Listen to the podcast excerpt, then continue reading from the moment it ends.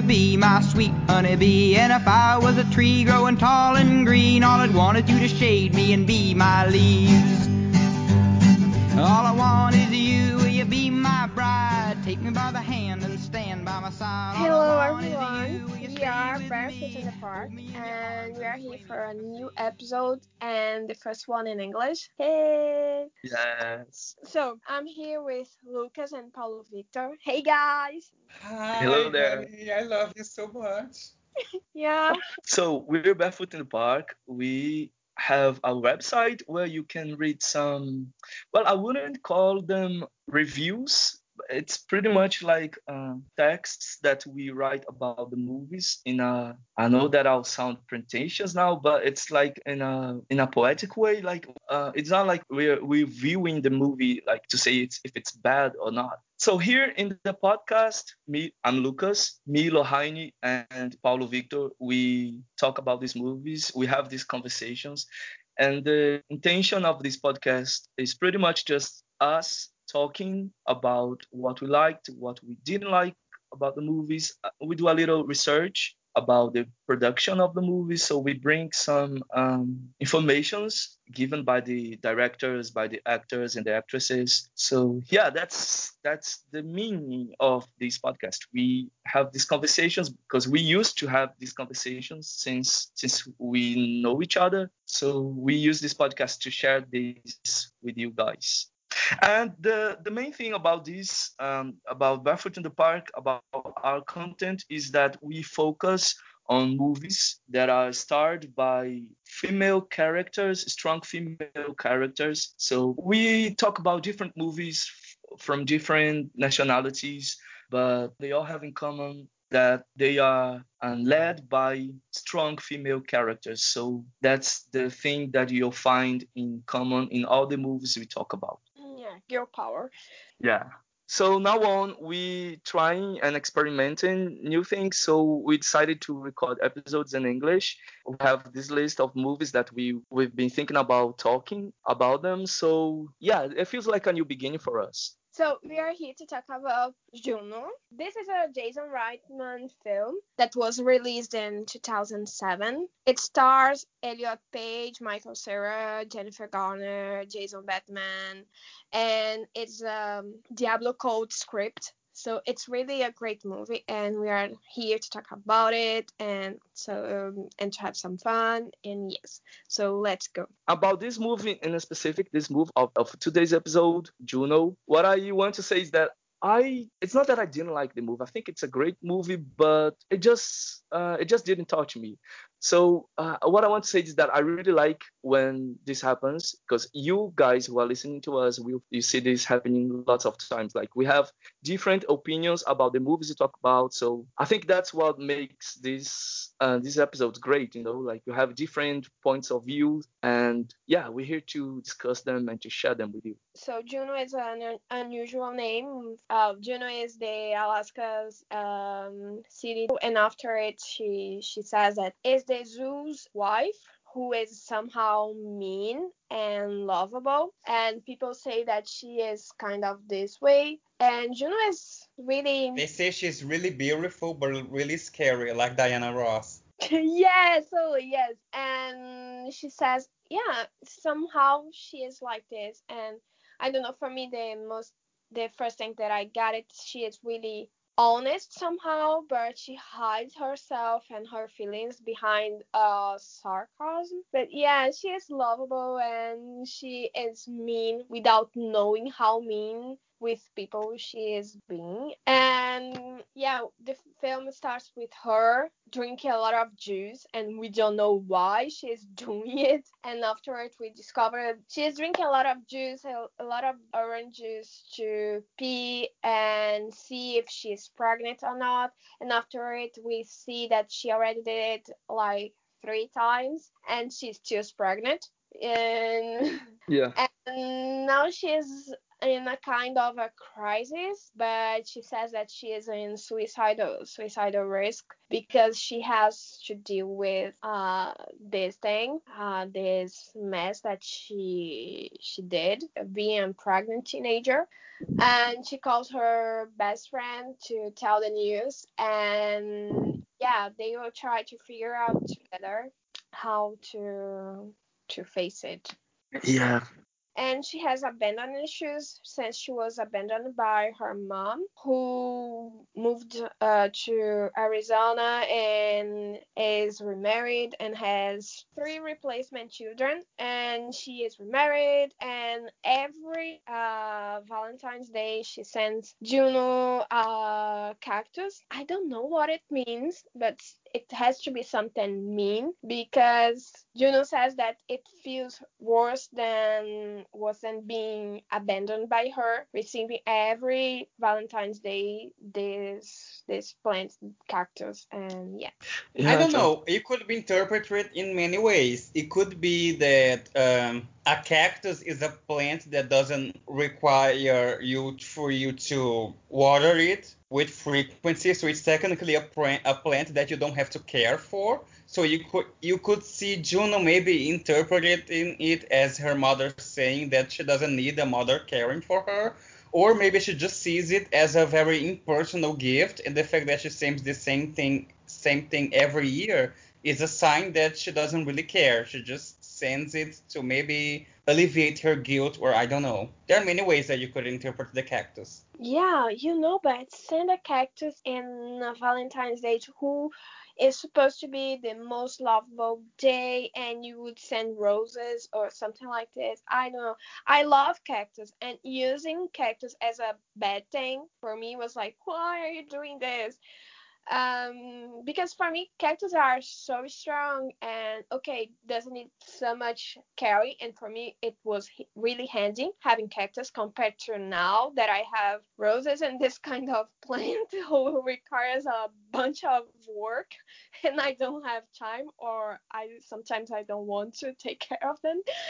But yeah whatever. But the thing is for me i felt sad and somehow i connect with uh Juno's feelings in the sense that okay, uh cactus is a bad thing, but should not be. Um it's only this. Well, now that we know a little bit about Juno, uh, it's important to uh, address something mm, that's the language in this movie, which is kind of peculiar. Uh, the Yeah, characters, especially the younger characters, they have a very particular way of talking, which is something that I remember in 2007. Uh, Some critics had an issue with that, but that's a very, that's something that is very distinctive of Diablo Cody. You see in other works of her as well, such as her very next film, Jennifer's Body. The characters had this way of speaking, and I think it's very interesting when you think about it because teenagers, uh, uh, they their lingo, the way they communicate is always very uh, specific of their age, of their time, of their generation. It's something that defines uh, this generation of young people, and it's something that is constantly changing. So I think it's interesting that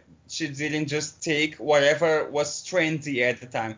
I remember watching an interview with Tina Fey because uh, with her movie Mean Girls that she wrote, that everyone knows. Uh, one of the biggest uh, things about the, the movie is that one one character is always saying, "Oh, that's so fetch," and she was saying that she basically made it up because if she took something that teenagers were actually saying, the film was shot in 2003 but only released like a year later, so it, whatever she took would be outdated by the time uh, Yeah. the film came out. So it's very interesting when creators uh, like sort of create their very own language and even if it's not very relatable to the way teenagers actually speak in real life, I think that's very subjective because that language that uh, that is related to teens, to young people, is constantly changing. You cannot say there's one way teenagers speak. Like teenagers like right now, they don't speak in the same way that we spoke when we were teens. They don't we in the same way we didn't speak the same way our parents spoke when they were teens, and so on, so on, so on. So you cannot say that there's one simple way of uh, teenage uh, language. Let's call it that. So it, it's very yeah. interesting when uh, writers really uh, try to um, make that work in a way that feels very young, even if it's not the way uh, teenagers actually talk at the time. When you think about, for example, films like Clueless or Mean Girls or shows like Buffy the Vampire Slayer, the teenage characters had a very specific way of talking. Heathers too, and you know these uh, the way that they speak sort of becomes iconic in and on itself yeah, I had I had an issue watching this movie, Juno, because I just could not get anything they were talking. Like, yeah, I got lost, and then I had to um, to use the subtitles to really i watched the movie with subtitles because i in, with english subtitles to understand what what they're talking about and like because they use so many uh, abbreviations and yeah just I, I i totally got lost so i i had to use subtitles to watch it so we know Juno, and uh, we have to talk about something that is very prominent in the movie, and that's its visual identity. Because Juno is a story that has somewhat of a gritty, like sort of plot that could be dramatic, but it really isn't. It's treated with uh, levity, in my opinion, right? Teen yeah. pregnancy, yeah. that's always hard. Along with the script that treats this uh, topic with a little bit of levity, we also have the visual identity with uh, all of their bright colors. Like Juno is is wearing a lot of tone. Juno and also her boyfriend Paulie. Well, it's sort of boyfriend, whatever. Yeah, it's not really her boyfriend, you know. Her I boy toy, her her bootang, her baby daddy, whatever.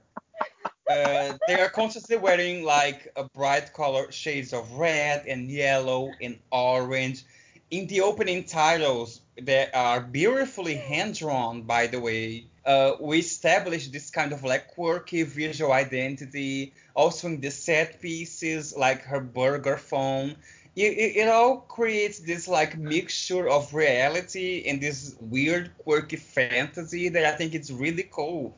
And I think it sets this film apart because when I when you think about iconic teen teen films, I feel like uh, having a strong visual identity is always a part of the reason why these films uh, become so outstanding. Yeah, but Clueless know... is an example uh, Heathers before that, and etc. etc. And I think this one, even though it's a different kind of, I don't know if it's even if, if it's even right to call it a teen movie, properly speaking, but uh, it also it also has a strong visual identity. Yeah, but it's really a teen movie. If you say how it opens, with um, the drawings and everything and i didn't get it why they are putting like drawings and everything like this because they don't draw anyone yeah anybody draws that and for me somehow like you were talking about the visual things and i was like okay for me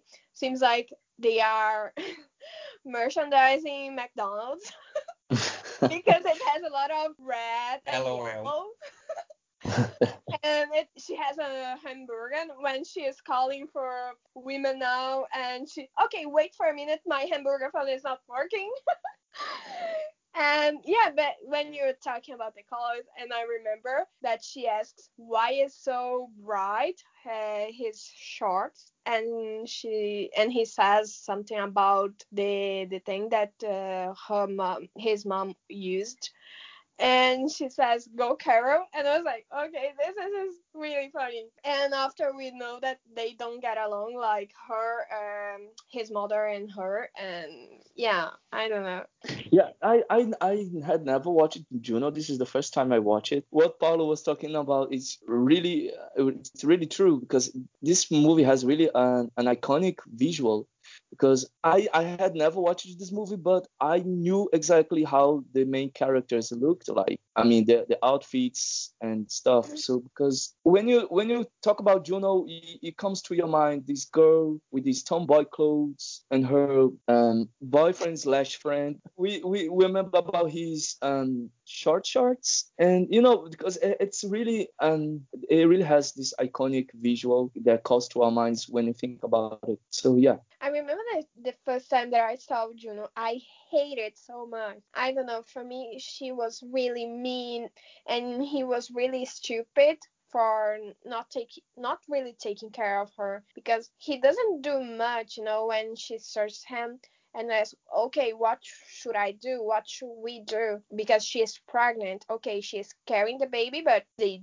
they both dated and he looks at and looks at her and say okay do whatever you feels up to uh, whatever you want and i'll say okay but what do you want? I don't know. I don't know if he is shy, but for me, it's like, okay, he is always waiting for her to do the things. Now that I saw the this time and I really saw it and I was paying more attention to the story and everything, and I really love the part uh, when they have the discussion at school, and he says to her that she was really mean with him. And yeah, I got it that he says a bunch of things without saying it, only being there. And I don't know, the way he looks at her and somehow take care of her. Like once she says, when, when she says that, okay, despite being pregnant, you are here with me and you don't look at my belly, you know, you are looking into my eyes. And I was like, oh, this is so cute.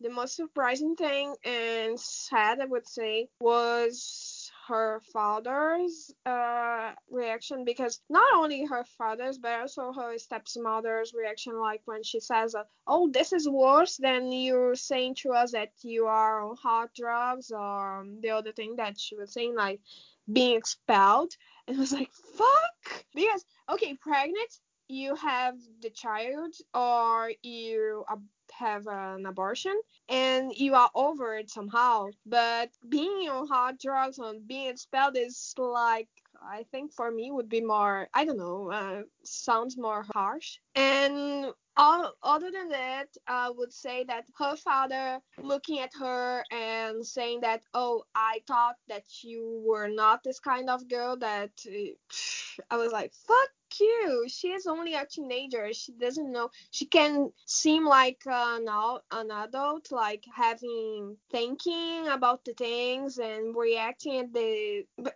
no, she doesn't. She had a breakdown. So she is only a teenager and she is he is looking at her and putting the fault on her or feeling guilt about it but she is only being dumb like everyone i don't know who who can uh, be pregnant when on your teens i don't know but did you see his comment in a sexist way because when he said oh i didn't think you were that kind of girl you could interpret it as, as oh I, I didn't think you were the kind of girl who has sex or maybe he could ju- just be saying, I didn't think you were the kind of girl who wouldn't mm, you know, use protection. I don't remember exactly if they make that distinction clear. I mean, I didn't like the fact that he made that comment as well, but in the meantime, I didn't think they were too harsh on her.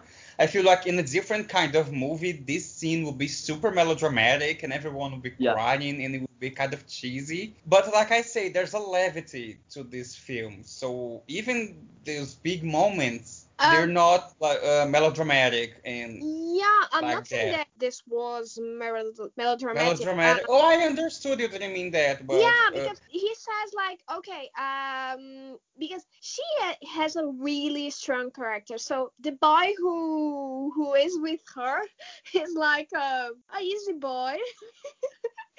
it doesn't take any effort for doing something like she is really bossy and when she, when he says this to her it's more like okay i was thinking that you are the kind of girl who says when you know like who takes who is precautious and who takes care of everything and not being stupid or doing stupid things but in the end she's still a teenager and teenagers are there to make mistakes and be stupid and be dummy in order to not do it when you are on your 50s. I don't know. Being a teenager on your 50s seems like you didn't really live your life. Um, yeah.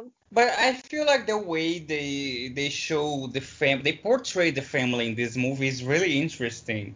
and I do I do give uh, uh I do feel like Diablo Cody always sort of like breaks down these dynamics in her films. In this one it's like the family because you know uh, like we say, like you said, Juno was abandoned by her mother, but that's also not treated as like this really big deal. We don't really see her pining for her mother all the time. And she has this relationship with her stepmother, the wonderful, brilliant, talented, and iconic Allison Janney.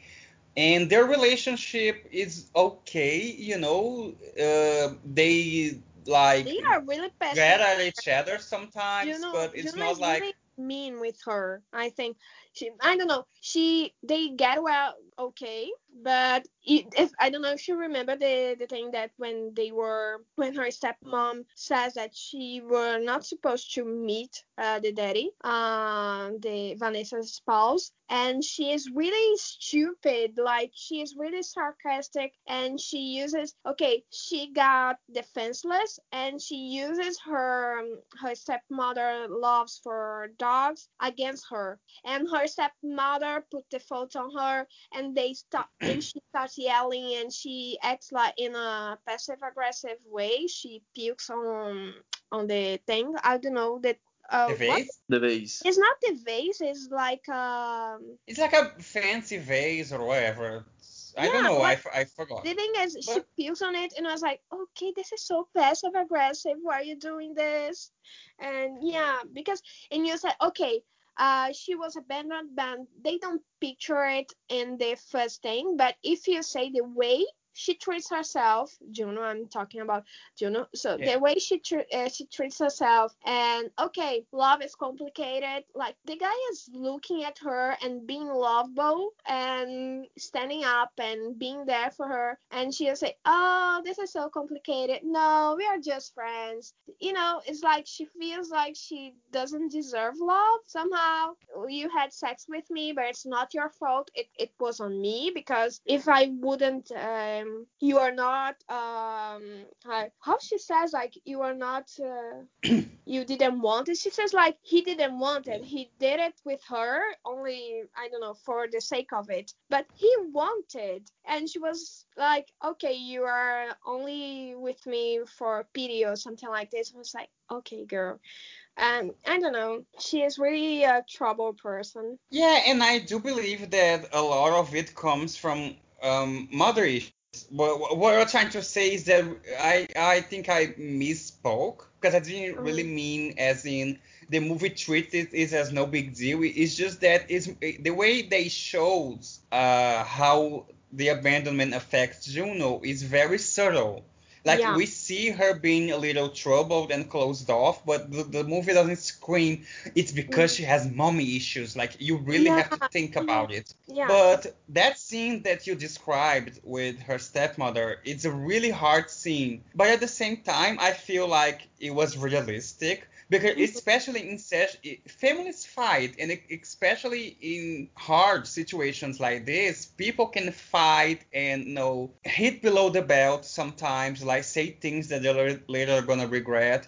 But at the same time, most of the time their relationship was okay, and her stepmother wasn't like the evil stepmother trope. No. Like their relationship was normal. They had a, a an unconventional but somewhat somewhat normal family dynamic, and the way they you know they acted towards her and supported her through through her pregnancy shows that even if they had their little differences, they still had a strong family family bond which yeah, is no, really but cool. she is totally she is totally okay. In fact, she is really lovable. She treats Juno like her child.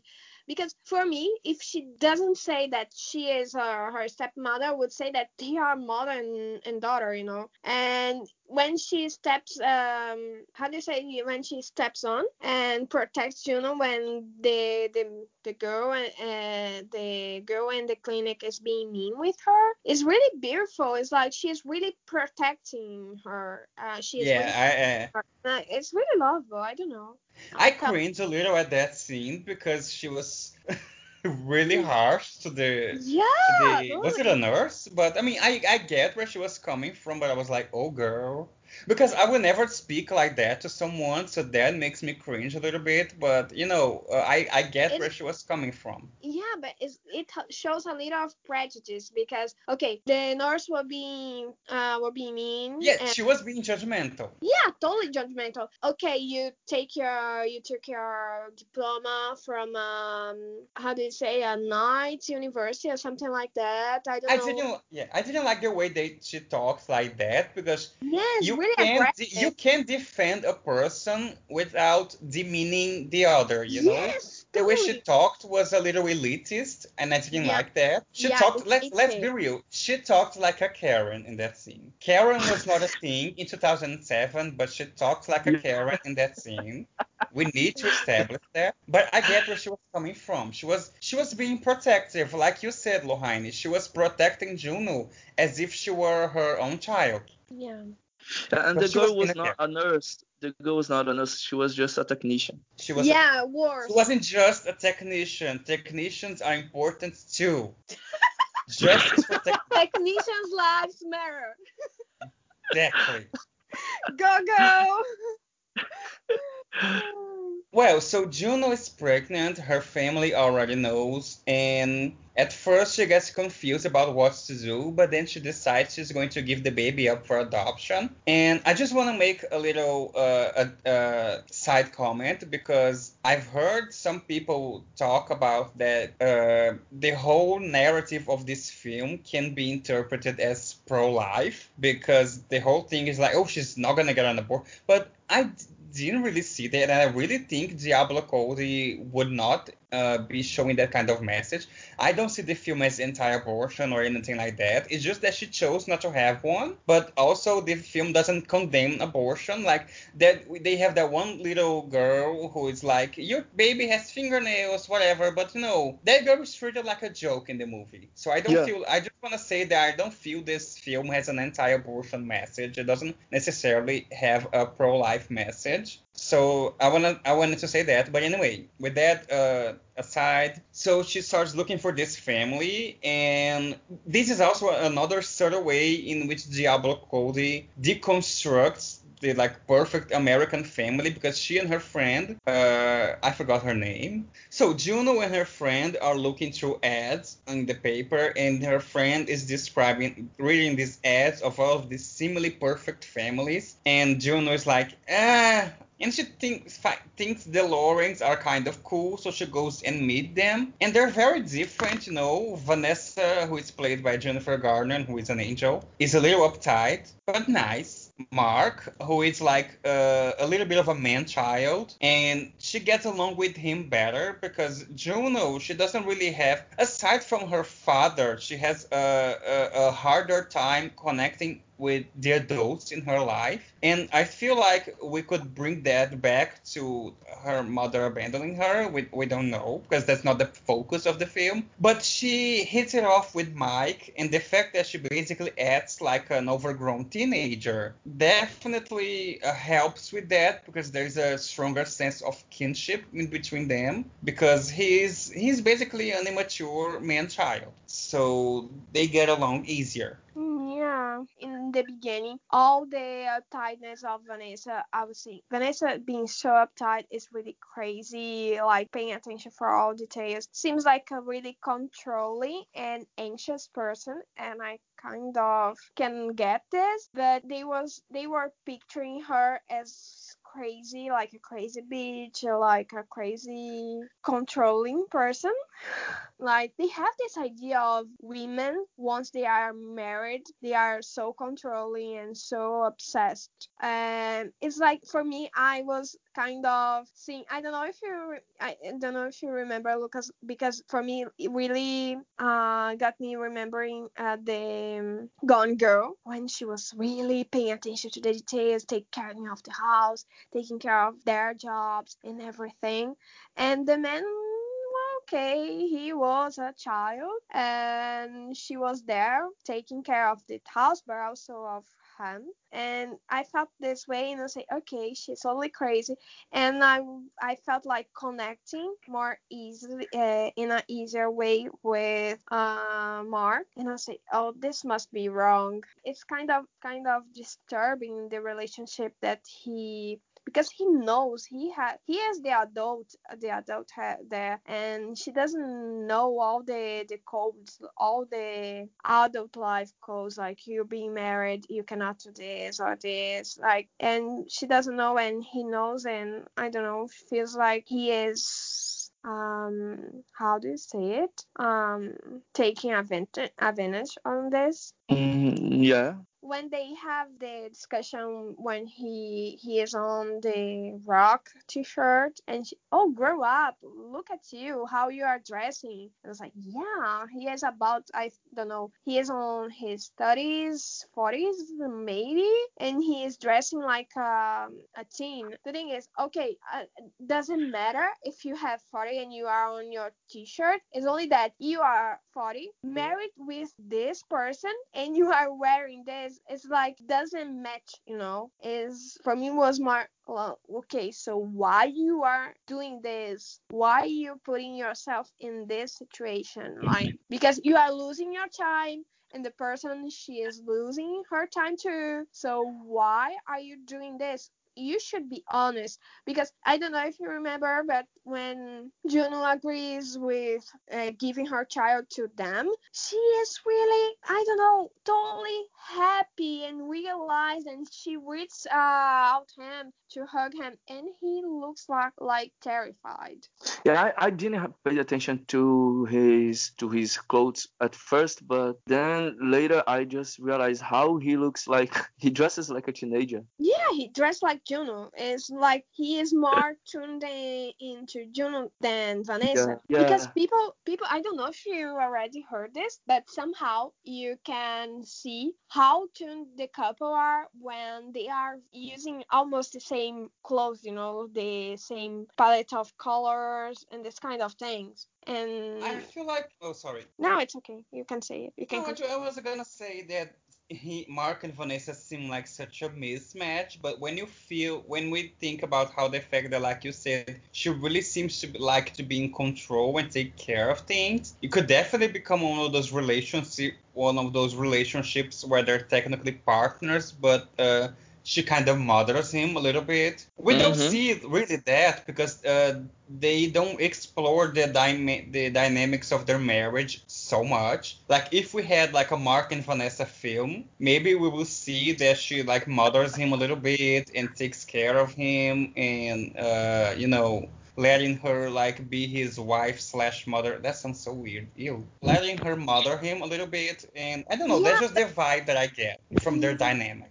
Yeah, but you know her, but the way he portrays her to Juno seems like she is a bitch. Sorry for the word, but she is like a totally controlling bitch. And more we know her, like when Juno finds her at the mall, and you see that she is really sweet and lovable, and she is only scared, like scared of, I don't know, of losing everything, uh, not having her expectations. You know, for me, it was like when we when we got that scene at the mall, and she holds um Juno's belly, and the, in the first time it doesn't move, and we see like, okay, it will never happen to me. Babies are scared of me. Is this the why I cannot get pregnant? Because okay, we get it that the problem is not Mark, it's her. Maybe she has a ovary bum, like Juno says. But yeah, I don't know. I really in the really beginning I was like, okay, she is really weird and mean. but after when we know her, okay, somehow we see that she is only afraid of losing everything. So is this the why she is so controlling and so anxious about everything? So what I like th- about the songs is because they were really storytelling the the story. Like you could follow the the narrative of the of the of the movie as it is de- developed um, through the songs. It felt it felt like listening to a narrator instead of just background music. I, I totally cried when I heard Cat Power because it's so powerful that scene and yeah. Ah, did you guys did you guys realize the the Brazilian song that plays at the beginning? Mhm, Yeah. so I was like, I was trying to recognize recognize it, but I just couldn't. And then when I checked the the end titles, then uh, it was Astrud Astrud Gilberto. And I think I think Elliot back then back then as Ellen had a really nice voice because in the last scene where they sing when they sing together, um, she it was she back then had this sweet voice because you know when they were singing and because Michael Cera like he sings as bad as me, but I like how she sang it because it, it was so sweet. It felt it for me. It felt so real, like Yeah, of them Yeah, there only singing and everything. Um, because they were saying like this song, the director, Jonas director, he didn't know. So it was um a, an Elliot uh, tip. Elliot suggested some of the Yeah. songs. He he suggested some of the songs himself because uh, he felt like uh, things like the moldy peaches and that kind of stuff. It would be uh, the kind of things that Juno will listen to. So as we know, the script was written by Diablo Cody, and uh, she has a very interesting story because this is her first credit as a screenwriter and of well diablo cody is not actually her name is brooke and she adopted the stage name and before that she was uh, a professional exotic dancer. So you know she kind of doesn't have this like perfect little hollywood story. But just like she is has a very original story i i like the way she always brings something like interesting to her films, especially in the dynamics of the characters. We already talked about the dynamic of the family in this film and in her subsequent projects as well. Her very next film was Jennifer's Body, which is an amazing film. I will fight anyone on this. And it has a lot to say about, uh, you know, the way men abuse women and also the dynamics of female friendships. But like Juno, you, they, uh, she treats these heavy subjects with levity and in the show United States of Tara, which she created, it's a it's a you know uh, a comedy with uh, dark undertones about a woman who has a dissociative disorder and how she and her family uh, cope with that. But it, it's dramatic, but also he has like dark comedy. So that's her thing, you know. She can talk about heavy subjects, but she can also do it in a way that is not heavy handed or melodramatic or cheesy. And she always creates these like interesting characters that are a little unique. So I don't know, I just find her very interesting as a person and as an artist. And she received critical acclaim, right? She was nominated for an Oscar for this film. I don't remember if she won, but she was yeah, definitely she won it. she totally won. She it. won She the started Oscar. crying after it, and yeah, Yeah, she- so I don't know. I, I think she's very interesting, and I have a strong relationship to a lot of her work. Yeah, for me, um, when I suggested Juno, I was saying, okay, maybe Juno or young adults because I really love this film. I really love young adults. Maybe one day we'll talk about it. I don't know, but um, I don't know. I also I- need to talk about Jennifer's body. yeah, because yeah, she is so good. And for me, because it's really hard, like nowadays, watch a movie and see like the screen players being so that interesting and so that unique and having a really important I don't know, um, I would say like more important part of the movie, not being deconstructed after by the edition. Uh, uh, I don't know, the, the director having a really strong hand. And with her, we can see the movie, we can see the, the play. She is really cute. And she says that most of the things of most of her work is based on her stories, on her life, because maybe it's because of this. This is so unique because it's made. Uh, most of the things are comes from her real life.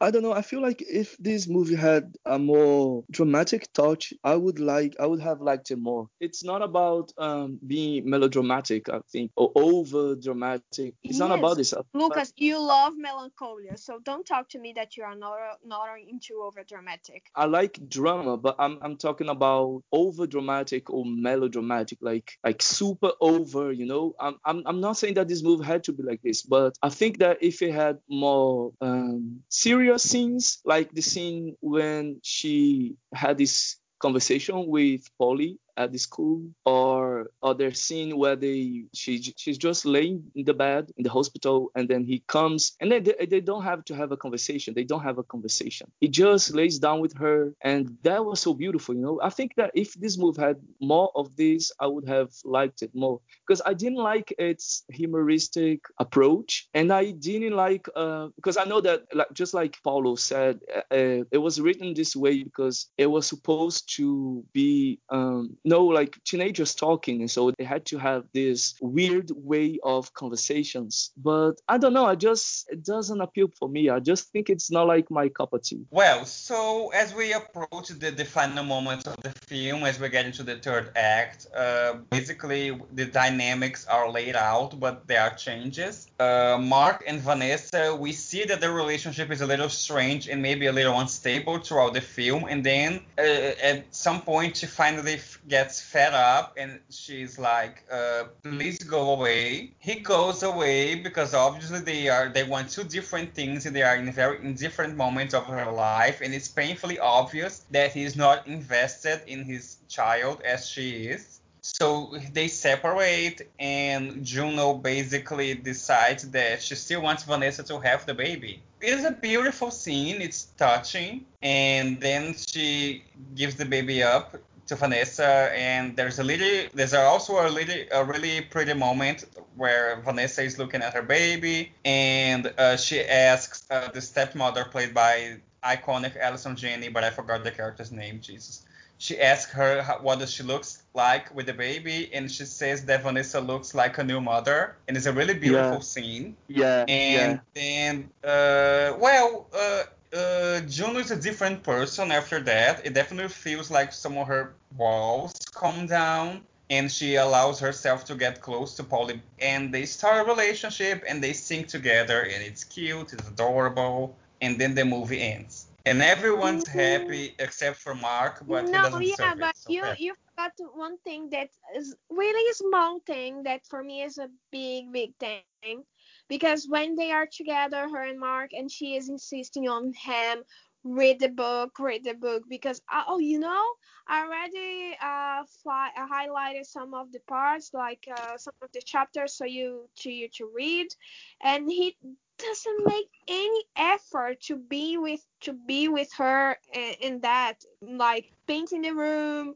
reading about Yeah, kids it's he like I said, he was not invested. Okay let me finish and then No. the, the, the I'm the going to mansplain the whole thing to you. No, I'm just kidding. Go ahead. no the for me the most harsh part when okay you see that wall on that wall we'll have the first uh the first family picture and you see are you seeing it and you see and you know that he is not seeing a shit and by the end of the movie we see that wall and the first uh, family picture is Juno's note if you're in if you're in i mean amen Yeah, it was you're so in, cute, y'all. so for me, it was like, fuck yeah, I really love it. Like girls run the world, you know. So girls are totally on that and totally managing all the fuck. Yeah, I agree with you. I thought that was really beautiful. It was worth mentioning. Uh, it was nice because Vanessa came into her own, right? She finally realized, yes, I can do this, and even better, I'm going to do this shit all by myself. Yeah. And uh, and she gets to raise her baby. And as far as I'm concerned, Mark was run over by a bus, so everyone's happy. Yeah, yeah. If I had written the movie, Mark would be run over by a bus, but I didn't write it, so we don't know if that happened. Okay, so dramatic. Uh, okay, so this was our first episode for 2021. I mean, we had the the Dancer in the Dark episode that was out just in January, but it was actually recorded in December. So this is properly our first episode of 2021. The so second season. yeah, the second season. Season So, two, bitch. So yeah, we excited because, um, like I said at the beginning, we have this list with movies we thinking about talking about here. So yes, we have much more content to to share with you guys with our conversation. So well, I hope you like it. And just like you guys were saying, and um, I think Juno. I think the main thing about Juno is because it was not meant to be that huge. And I think when Mhm. people do things um, passionately, because I feel like the, its move was made passionately, not only by the actors but but by the writers and the directors. That's what. That's when the magic happens. Yeah, So a hundred percent agree. Yeah. yeah, yeah. Next episode. Yeah, it was uh, great as always. I love discussing films with Lucas and Nohaini, and this is a movie that is very special to me. I really, really love it. So that's always fun when I feel Yeah. so connected to the movie we're discussing. So stay tuned. We're going to have a lot more episodes talking about a lot of great movies. And this season is really going to be amazing. And check it out. Uh, we're going to fuck you up. This part will not be. I don't know. I didn't know how to final end my message, so I just said whatever. Okay. So bye guys. We see you soon. I, I mean, you hear us soon. Yeah, we're going to do a video episode this season, so you see our oh, faces. Oh, You're going No, crazy Could right now. no way. I just I just released the spoiler. The season finale is going to be a, a video episode. Full time friend. The monkey on your back is the latest trend. I don't see what anyone can see in anyone else.